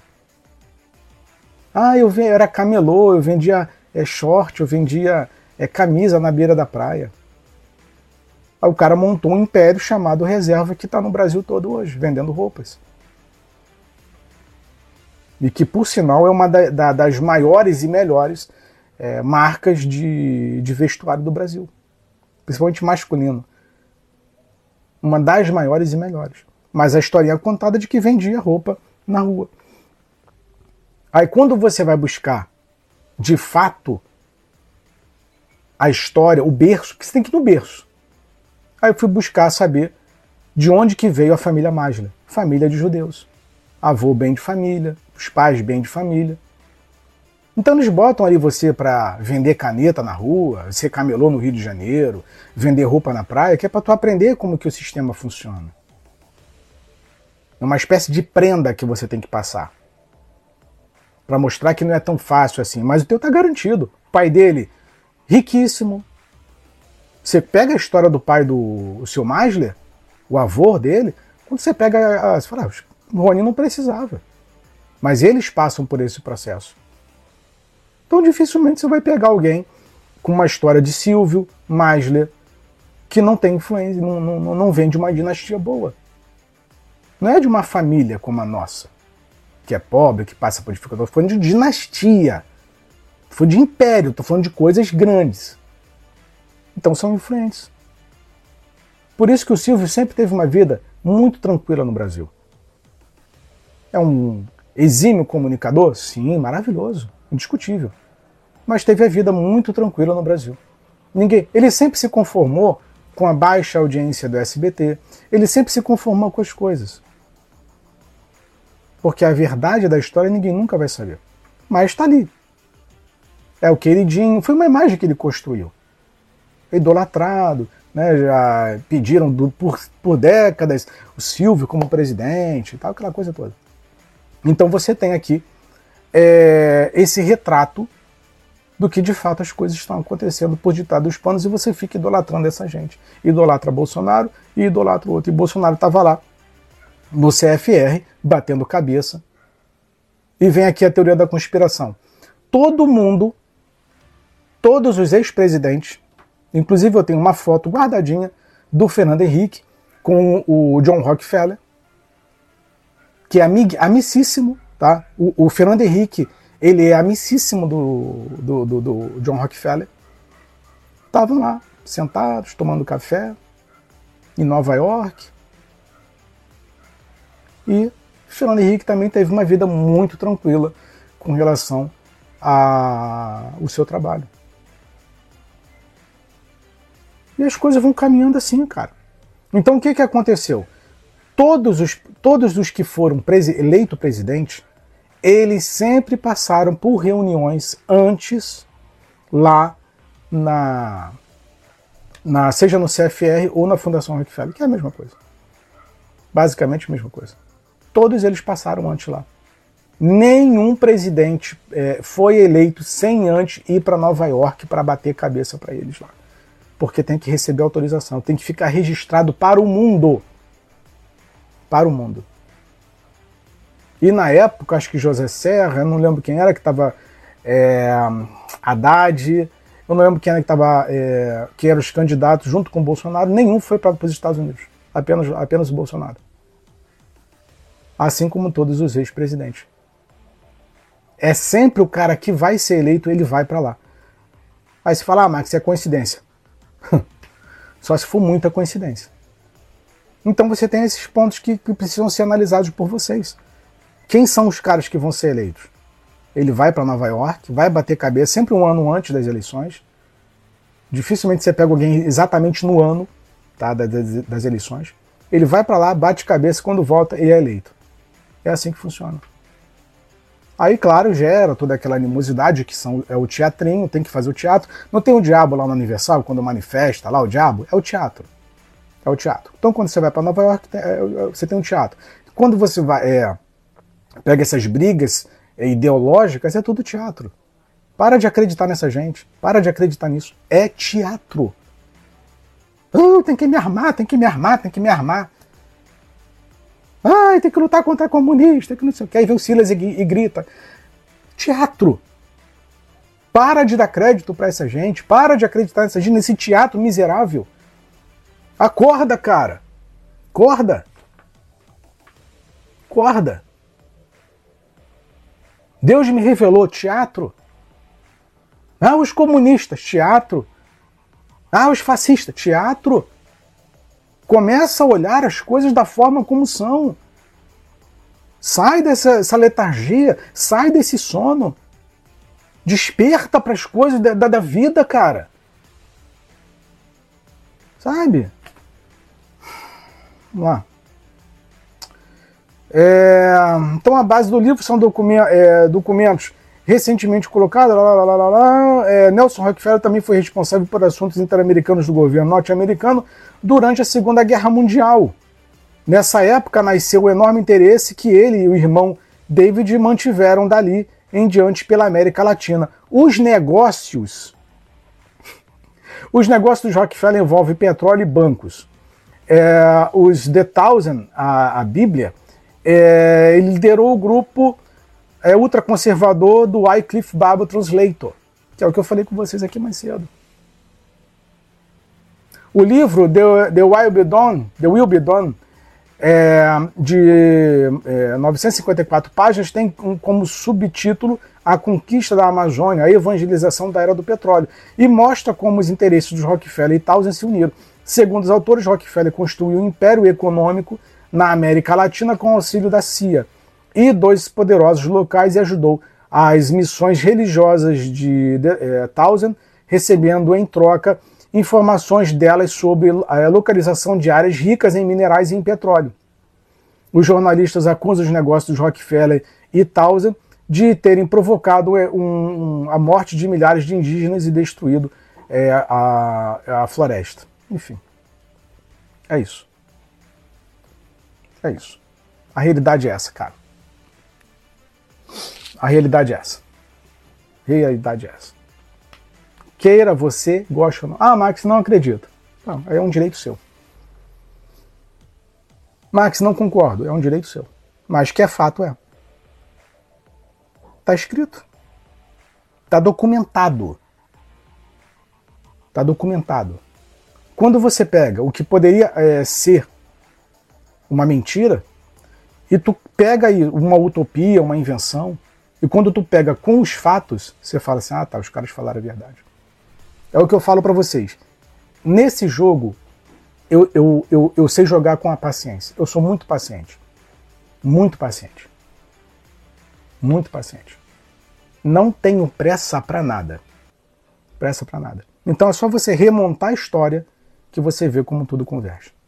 Então, deixa aqui registrado para vocês três livros.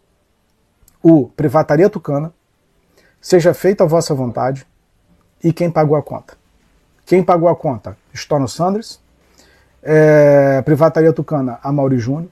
E desses dois jornalistas, Seja Feita a Vossa Vontade. É só ler. Só ler.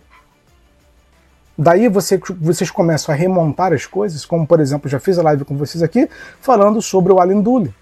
Quem é Dulles? Allen Dulles é um ex-diretor da CIA. Que a frase dele, maravilhosa, que ele tinha adotado como ex-diretor da CIA, ele mandou estampar lá na sala dele. Qual era a frase que ele mais amava? É, era e conhecereis a verdade e a verdade vos libertará. Isso em 1946, mais ou menos. Era a mesma frase adotada por Bolsonaro aqui. E eu me questionei durante algum tempo depois de ter lido esse livro. Eu falei assim: não é possível. É mais uma coincidência na minha vida. A mesma frase de Allen Dulles é a mesma frase adotada por Bolsonaro? Será que Bolsonaro estava mandando recado para lá? Para os seus, seus patrões? Ele como empregado aqui? Porque todo presidente no, no, no América do Sul é tudo empregado. Tudo empregado. Muita coincidência. E o livro deixa isso muito bem retratado, da Stone Sanders. Quem pagou a conta? Tá lá. Estampado. A frase do Alan Dulles. falei assim, não é possível, cara. De conhecereis a verdade, a verdade vos libertará. Bolsonaro usa a mesma coisa. Conhecereis a verdade, a verdade vos libertará.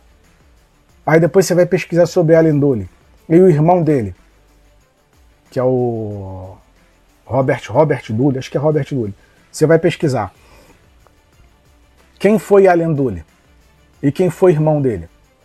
Eram filhos de pastor presbiteriano. Aliás, os presbiterianos toda toda zoada, vamos colocar assim.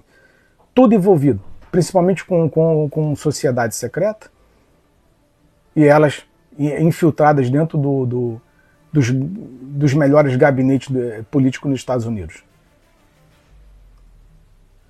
Aí o Allen Dulles, você vai pesquisar. Inclusive eu tive um problema com um, de, um dos vídeos que eu publiquei sobre o Allen Dulles no, no YouTube. Porque Allen Dulles, além de ser o diretor da CIA, ele era o cabeça do projeto MK Ultra. O cara que tomava Santa Ceia na igreja, dizimava era, era, era o cabeça do, do projeto MK Ultra que torturava as pessoas.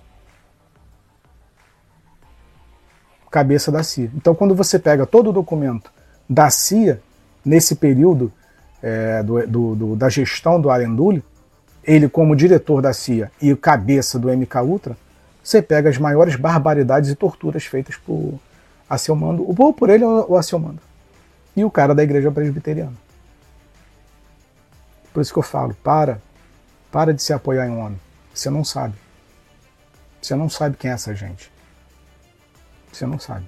Olha para Jesus, não olha para o homem. Aí estava lá, o alendulho. Ah, e conhecereis a verdade, a verdade vos libertará. Dava dízimo, participava da ceia e no outro momento estava mandando torturar a gente. É isso que é protestantismo para você?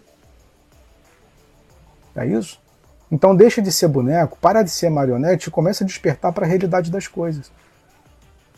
Você tem que parar de idolatrar, parar de ter o seu político de estimação e ver que todos eles são empregados de alguém. Todos eles são empregados de alguém.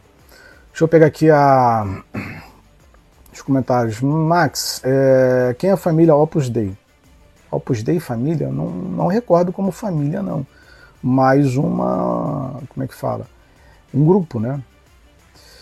É, o que você me disse é, do, do, Elon Musk? Eu também já comentei aqui, né, o Mentalista, já comentei sobre o Elon Musk aqui em outras lives, outra oportunidade. O Elon Musk, ele é um, poder, vou repetir, tentar retratar o que eu falei da outra vez. Ele é um Peter Pan. É um garoto que não cresceu, que é poderoso, tem muita grana e faz o que quer. Faz o que quer. Mas assim, eu nunca deixei me é, ludibriar pelo que o Elon Musk quer. Quando o holofote, pelo menos é assim que a gente pensa, quando você vai num teatro, né, que você visita as, é, é, as, pe é, as peças ou apresentações, para onde que o holofote aponta? é sempre para onde você tem que olhar. Não é isso? Se o holofote aponta para Elon Musk, o que menos importa é o Elon Musk. Elon Musk. Olha para o outro lado. Não é o Elon. Se o holofote te joga para lá, para o espetáculo, é para esconder o outro lado. Então, assim, ah, eu acho muito interessante as coisas que o Elon faz, mas ele é um, apenas um garoto propaganda disso tudo que está acontecendo. E eu tenho as minhas dúvidas se de fato ele tenha toda essa fortuna e se de fato veio dele toda essa fortuna, ou se ele é financiado para isso. Por exemplo, de onde veio toda a grana que a Igreja Universal tem? Repito, veio só de dízimo e oferta? Claro que não, é financiado por, por outra gente. Não convém falar aqui hoje. E de onde veio essa grana toda? De Apple, Apple? Né? É de onde veio essa grana toda do Elon? De onde veio a grana toda dos Rockefeller? Por exemplo, vocês pegam ali os livros é, do, do, Gustavo Barro, Gustavo Dotti Barroso. É, inclusive, o Gustavo deixou aí que mais de 300 livros publicados. O Gustavo deixou um livro chamado A História Secreta do Brasil, que são, é um volume de cinco livros, aonde ele conta como que a coroa brasileira ela foi financiada pela família inglesa de banqueiros que me fugiu aqui o nome agora. Como que a coroa, como que a, a, a, a nossa é, independência foi paga, foi financiada. O Brasil é tá, tá, come nas mãos da Inglaterra também. Vocês podem pesquisar sobre isso. E tem esse livro, A História Secreta do Brasil, escrito por Gustavo Barroso. É uma coisa maravilhosa. Coisa maravilhosa. Inclusive, a, a título de curiosidade, pesquise sobre a vida de Dom João VI no Brasil.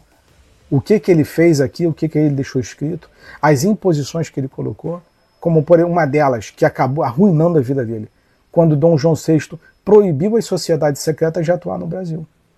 A maçonaria, no caso. Ele pegou e proibiu. Extirpando a, a maçonaria do Brasil, porque ele sabia quem controlava.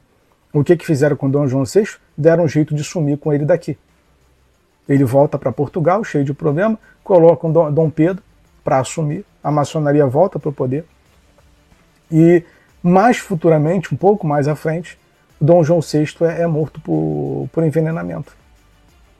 Aí veio uma matéria, se não foi da Isto É ou da Veja, séculos depois, ou foi a Veja ou a, ou a Isto É, publicou uma matéria elucidando a, as causas da morte de Dom João, que foi envenenamento.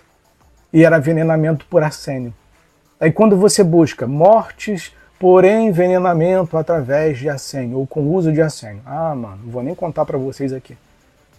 Porque o arsênio é inodoro, insípido e, incolor. É só você misturar num chá com café e, e tchau para quem beber. Tchau. Não vou contar aqui, porque senão vão dizer que estou ameaçando, que eu estou perseguindo, que não sei o que e tal. Depois, se vocês tiverem curiosidade, quiserem pesquisar sobre essas práticas de morte por arsênio, vocês vão ver muita coisa aí. Depois vão falar, ah, não, é coincidência, é teoria da conspiração. Acabou a teoria da conspiração. Não existe mais. É prática. Aí, quando você visita a, o Centro Cultural Banco do Brasil, aqui no Rio de Janeiro, que eu estou para visitar lá, que é o CCBB, fica ali em frente à Candelária, é, tem uma, uma salinha lá, que é no segundo ou terceiro andar, fica muito escondida é, esse corredor. Dá acesso, é, tem dá acesso para todo mundo, mas fica escondido. Quase ninguém passa por ali. Não com a frequência que deveria passar. Tem um quadro, que eu estou para ir lá tirar foto desse quadro, especificamente desse quadro, onde eles fizeram uma caricatura antiga, antiga, colocando uma uma, uma, uma, espécie de caricatura na boca de Dom João VI. Quer dizer, fala demais. Morreu porque falava demais. Eu vou tirar essa foto para vocês lá. Ver se eu consigo essa semana lá. Não falou demais. Dom João VI falou demais. Foi proibir a sociedade secreta de atuar no Brasil. Deram um jeito de sumir com ele. Como sumiram com o, o cristão, é, o capitão William Morgan. O capitão William Morgan na época do, do, acho que do Albert Pike que era o capitão também comandante Albert Pike. William Morgan chegou, se desvinculou da sociedade secreta e falou: vou escrever um livro contando tudo sobre o, o que vocês praticam e fazem. Aí deram um jeito de sumir com o corpo dele lá nas cataratas do Niágara. Aí você, quando você junta as coisas, você fala assim, ah, cara, é muita coincidência. João Campos. Lembra do João Campos quando caiu do avião lá? O avião dele caiu, foi avião, helicóptero, avião, né? Caiu. Você acha que é coincidência? Eu não acredito. É... Enfim. Para mim, já não existe mais coincidência nenhuma nesse mundo, cara. Não existe. Sabe por que eu não acredito mais em coincidência? Eduardo Campos, né? Confundo com João Campos. O... Sabe por que eu não acredito em coincidência, cara? E eu descartei qualquer tipo de coincidência na minha vida. Porque quando você começa a juntar os quebras-cabeças, você fala assim, ah, cara, não é possível. Não é possível. Aí você vê com que, por que, que o cara lutava, contra o que, que ele lutava, e quais os interesses é, que estavam tentando é, é, é, é impedir que acontecesse. Aí dá um jeito de sumir com as pessoas, cara dá um jeito de sumir com todo mundo. Por exemplo, a história da facada do, do, do Bolsonaro, eu tenho a minha tese. Tenho. Mas eu não, não, não comentaria aqui. Não comentaria. Aí já entraria uma questão espiritual. Espiritual. Aquilo ali não foi um acidente. Eu não vejo como acidente. Não acidente. Poderia dizer que fosse um pacto? Poderia. É o, é o máximo que eu falo. Que eu poderia falar aqui. Mas não falo o que gostaria de dizer. Vamos dizer que fosse um pacto de sangue. E ponto final. Daí você interprete como você quiser. Eu penso dessa forma. Eu penso dessa forma. Mas enfim, então você tem, por exemplo, a questão da coincidência. É, por que, que mataram Jesus? Porque lutou contra o sistema. Por que, que mataram Tiago? Porque lutou contra o sistema. Por que, que perseguiram a igreja? Porque lutou contra o sistema. Por que, que prenderam é, Daniel na cova? Porque lutou contra o sistema. Sadraque, Mesaque e Abednego. Por que, que foram parar na fornalha? Porque lutaram contra o sistema. Vocês não estão entendendo como é que funciona, não? A prática é a mesma. Não existe coincidência, cara. É o sistema. Se você lutar contra qualquer sistema, você vai ser perseguido. Qualquer coisa que se levante contra o sistema vai ser perseguido. Por isso que eu não acredito em político. Como eu falei com vocês aqui, do do, do menino, o, gostosão aí, do, do, do Nicolas Ferreira. É funcionário da, da ONU. Por, olha, vocês querem entender uma coisa? Se ganha projeção, se tem destaque, se vai para televisão e principalmente é eleito a, cargos públicos, como de um deputado federal, por exemplo, fica de antena ligada. Não tem esse papo de que ai, foi Deus que escolheu. Para, para, para de ficar espiritualizando tudo. Para de ficar com esse papo de colocando Deus envolvido com as coisas. Para com isso. Ai, foi Deus que colocou. Pensa direitinho. É empregado. Só entra lá quem eles querem. É assim que funciona. Como acontece na sua casa. Na sua casa entra qualquer um? Não. Alguém bateu na porta. Ah, deixa entrar aí. Não conheço não, mas deixa entrar. É assim que funciona na sua casa? Claro que não. Claro que não. Quem é, quem é que tá batendo na porta aí? Quem é que tocou aí no, no interfone? Não, não, vê lá direitinho para toma cuidado, vê, vê direitinho quem é. Em Brasília é a mesma coisa. Em Brasília funciona a mesma coisa. Você acha que entra qualquer um em Brasília? Você acha que deputado, é, é, presidente de, de, de, de, de Câmara é qualquer um? Presidente de Senado, senadores são qualquer, são qualquer um? Claro que não, cara. De onde que você tirou? Não, para com essa inocência. Não é qualquer um, não. Você acha que é qualquer um que é deputado, qualquer um que é presidente, que é eleito? Você acha que qualquer um é ministro? Não, aquilo ali é muito mais do que indicação. Você tem que obedecer à ordem que está vindo. Tem que obedecer. O centro do poder pertence à ONU. Então tudo converge para a ONU. Tudo converge para a ONU. Por exemplo, dificilmente você vai pegar um político falando contra a ONU. Duvido, mano. Pode falar uma coisinha ou outra assim e tal para fingir, mas dificilmente você vai pegar alguém falando contra a ONU. Ah, vai falar contra o comunismo, vai falar contra Cuba, vai falar contra é, é, a direita fascista e tal, mas você não vai ver ninguém apontando o dedo para a ONU. Duvido apontar o dedo para a ONU. Então, o que isso converge? Para a manutenção do poder da ONU. Para manutenção. Qual é a dificuldade? É por isso que você não pega pastores falando o que eu estou falando. Que por mais que soe louco o que eu falo, mas nenhum deles vão falar isso. É muito mais fácil, né, como fez Edir Macedo, ah, o dizimista John D. Rockefeller. Ah, toma vergonha na cara. Aí tem que ficar elogiando, né? Para poder né, demonstrar afetividade, né? Não, meu amigo e tal, dizimista, não grande e tal. E aí as coisas vão caminhando assim, mano. E a gente é o peão dessa. É, dessa história. Nós somos as vítimas. Por isso que no ano passado eu fiquei revoltado, vendo, é, revoltado entre aspas, né? Vendo as massas, os meus irmãos de pátria, indo para a rua para montar barraca, acampamento, sendo usados como massa de manobra. Aquela gente deveria ter vergonha de fazer isso. Aquela gente deveria ter vergonha. Eu nunca mais vou passar por essa humilhação na minha vida. Aquilo foi humilhante. Você achando que está lutando pela tua pátria, pelo teu país, eu em casa tranquilo. O cara vai voltar, o Lula volta. Lula volta, Lula volta, Lula volta. Tô desde 2019 falando, desde, desde 2020 falando. Vai voltar, vai voltar, vai voltar.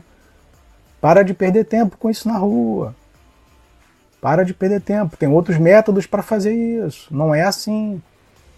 Mas aí você tem manobra política e manobra religiosa. E todo o teatro montado, e você achando que tem o Espírito Santo. Ali foi a maior prova de que a igreja não tem um pingo de vergonha na cara, de que é manipulada, de que não tem intimidade com Deus, não tem intimidade com o Espírito Santo. Repito, não sou melhor do que ninguém, mas por que, que eu enxerguei a verdade e muitos dos meus irmãos não enxergaram? Por que todo mundo ficou compartilhando de uma ideia utópica, achando que você tem algum tipo de poder no Brasil para decidir alguma coisa. Toma vergonha na cara. Tu não tem nem poder para decidir o que o teu pastor faz na tua igreja, porque ele manda lá. Você acha que tem poder para decidir o que vai acontecer no teu país? Ah, ah, pelo amor de Deus, cara. Que infantilidade é essa? Que infantilidade é essa? Tu não tem coragem nem de chegar na cara do teu pastor e falar, tu tá roubando aí, rapaz? presta conta do dízimo e da oferta, tu não tem coragem disso para decidir uma coisa que é na tua comunidade, que é comunitária, tu acha que vai decidir as questões eh, políticas do teu país? Coisa que é muito mais séria e muito mais delicada.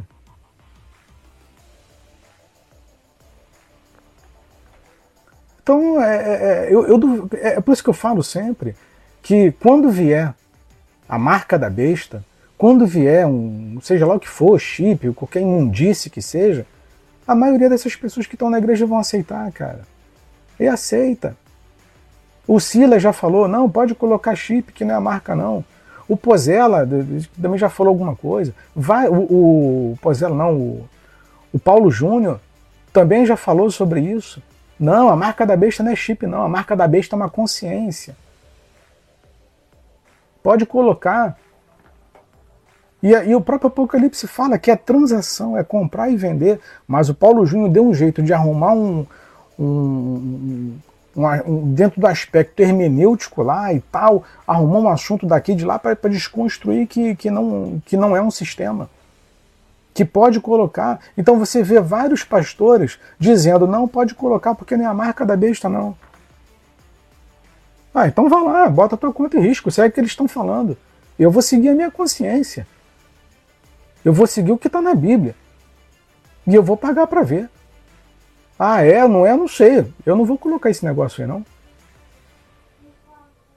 Para quem disse, ai, o dizimista John D. Rockefeller, o que, que é mandar você seguir o capeta? Não é nada. Segue o capeta logo. Como eu falo, tira o diabo da Igreja Universal que o sistema desmorona. A Igreja a Universal só está aberta por causa do diabo lá dentro.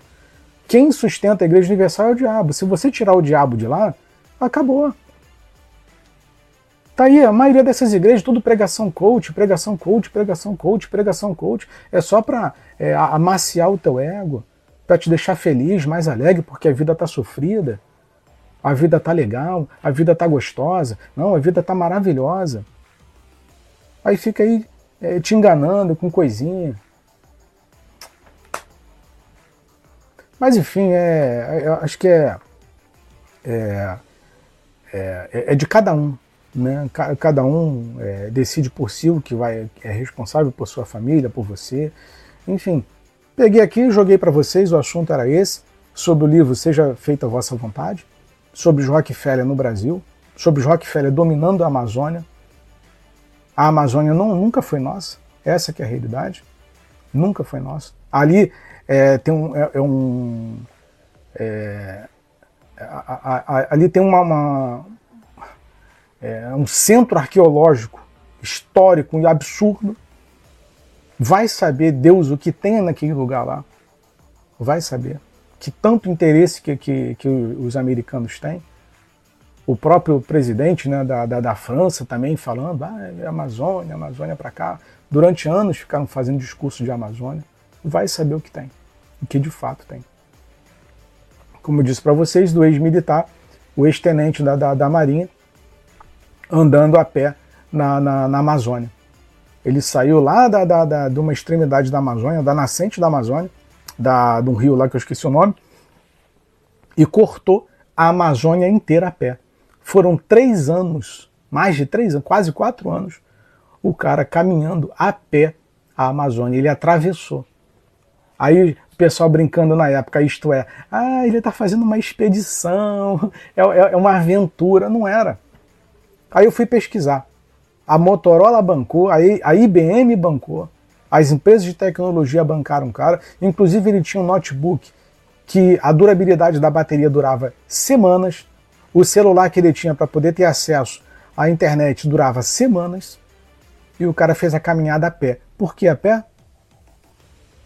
Para fazer o mapeamento. Ou seja, a própria coroa britânica já tem acesso a tudo que tem na Amazônia, porque o cara fez a pé. Que é muito mais preciso do que se fizesse via satélite, o avião, drone, qualquer outro tipo de coisa. O cara fez a pé. Muito mais preciso. Aí vai saber quantos milhões de fotografias e registros que o cara não mandou para a coroa britânica. E todo mundo achando que era uma expedição, uma coisa legal. Ah, é uma aventura pro Discovery Channel, né? O cara fez a pé, mano. Tá aí. Essa é a realidade da, da, do nosso país. Então, assim, acordem é, com relação a, a, a, a, idolatria política, acordem com relação a essas questões, cara, porque esses homens não têm pena de ninguém. Cara. Ninguém gosta de você, não. Ninguém gosta de você, não, cara. Ninguém tá lutando por você, não. Por mim. Ninguém tá representando a gente, não. Ai, fulano me representa. Que representa o quê? Quem te representa é Jesus. Ele, te, ele nos representou lá. Ele foi para a cruz por mim que não merecia. Se tinha alguém que não merecia que Jesus estivesse lá, era eu. Eu que não merecia. Aquilo ali que é amor de verdade. Aquilo ali que é amor. O restante aqui é manutenção de família, manutenção de grana, manutenção de império. Se tem alguém que merece o seu respeito, misericórdia, amor e compaixão, é Jesus. É ele que precisa ser idolatrado. É ele que precisa do nosso amor. Não é essa gente canalha, bandida, que está aqui lutando contra você, não. Então tá aí. Aí você fica sustentando o império religioso com dízimo e oferta, tu não sabe nem para onde o dinheiro vai. Ah, não, eu não quero nem saber para onde que o dinheiro vai. Eu quero é, é, é eu vou, vou, cumprir com a minha obrigação. Para com isso. De onde que você tirou isso? Não, você tem que saber, você tem um dever de saber para onde que o teu dinheiro está indo. Não é assim que a esposa faz com o marido, ou o marido faz com a esposa? O que, que houve aqui que o cartão de crédito estourou? O que, que houve aqui que, que sumiu o dinheiro? O que, que houve aqui que.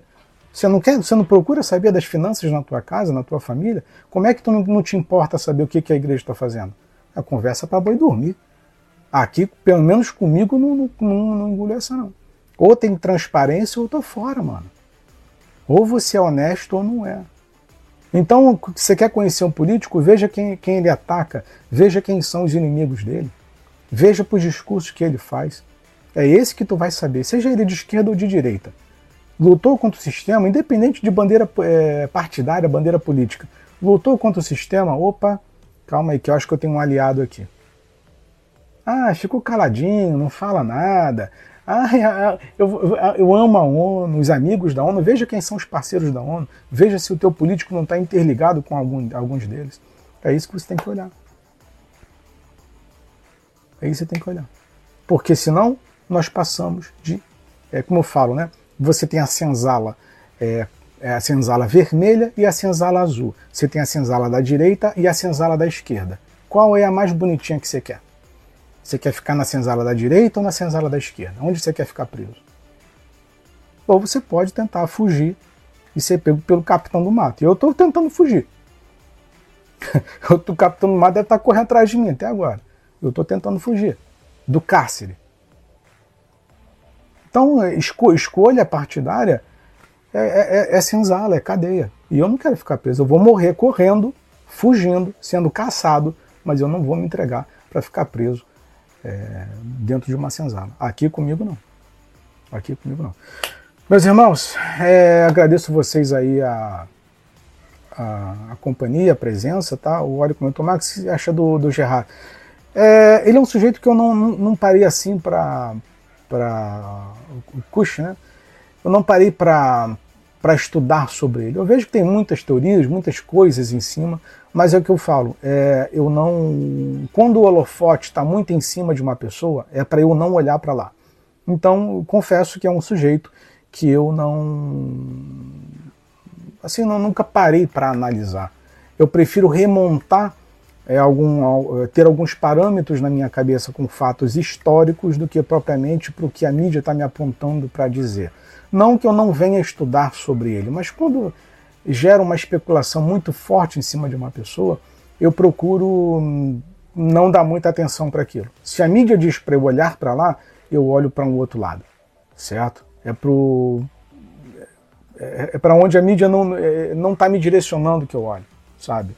Então, como a mídia ficou muito em cima do, do Gerard e tal, é, os próprios youtubers, é, meus amigos aí que tem canal e tal, apontando muito para lá, eu falei assim, opa, calma aí, deixa eu sair daqui e deixa eu olhar para um outro canto. Então eu procurei é, deixar ele um pouco de lado. Então assim, eu tenho pouquíssimo para, ou quase nada para falar sobre ele. Entendeu? Eu tenho muitas teorias em cima dele, então eu preferi descartá-lo da, é, do meu jogo, meu tabuleiro aqui da, da, da, minha mesa, entendeu? Então eu prefiro sempre olhar é, para bastidores de ONU, é, para olhar, cara, é, alguns executivos. É, eu não olho para a figura, sabe? É o que eu falo, não olha para o presidente do teu país, olha para a pasta. São eles que estão mandando ali, entendeu? Olha para um, um, deputado, olha para um senador, olha para um é, para um ministro, não a figura do presidente. A figura do presidente é a distração. E eu vi o Gerard, sempre olhei para o Gerard como uma distração da mídia e não propriamente como algo que talvez pudesse produzir um efeito é, danoso se fosse algum, algo nocivo para a nossa sociedade. Enfim, é uma, é uma, uma visão minha.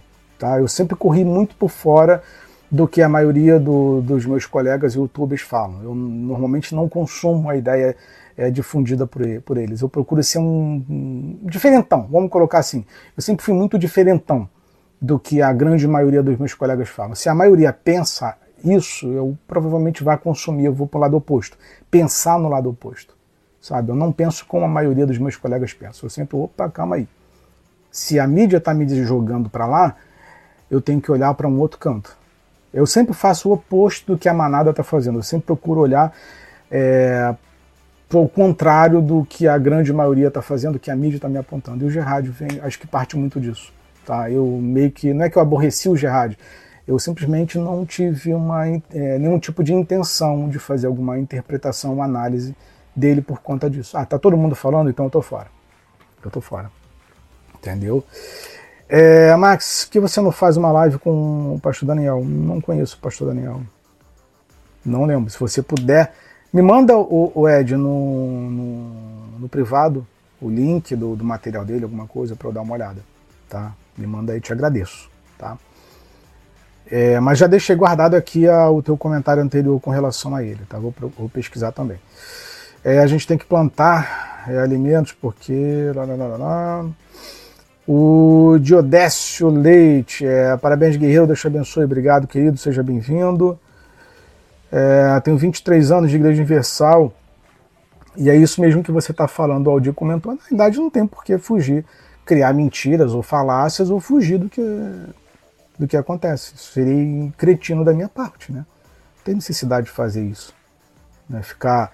É, como assisti ontem um maluco aí na internet, acho que é Rômulo, Rômulo, sei lá o que, que é. Eu nunca tinha visto o trabalho dele, aí apresentaram o trabalho dele.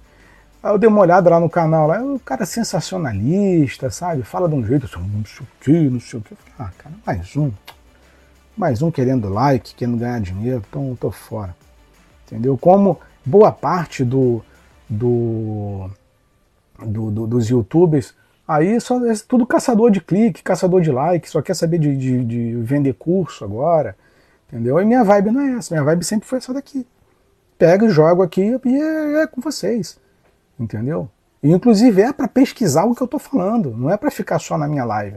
Pega as coisas que eu falei, os livros que eu citei aqui, os nomes que eu citei, os momentos em que ocorreram. Por exemplo, a ida do Bolsonaro com os filhos lá no CFR, no Conselho de Relações Exteriores, analisa. Quando eu falei aqui do, do, do Fernando Henrique saindo para a Fundação Rockefeller em 2003, em maio de 2003. Pesquisa sobre isso, sobre a fundação do SEBRE aqui, FHC no Clube de Roma. Então vocês têm que juntar o quebra-cabeça. Eu estou jogando aqui para vocês o que para mim já está montado na minha cabeça. Eu apenas relembro para vocês. Mas o, o, legal disso tudo é quando você pesquisa.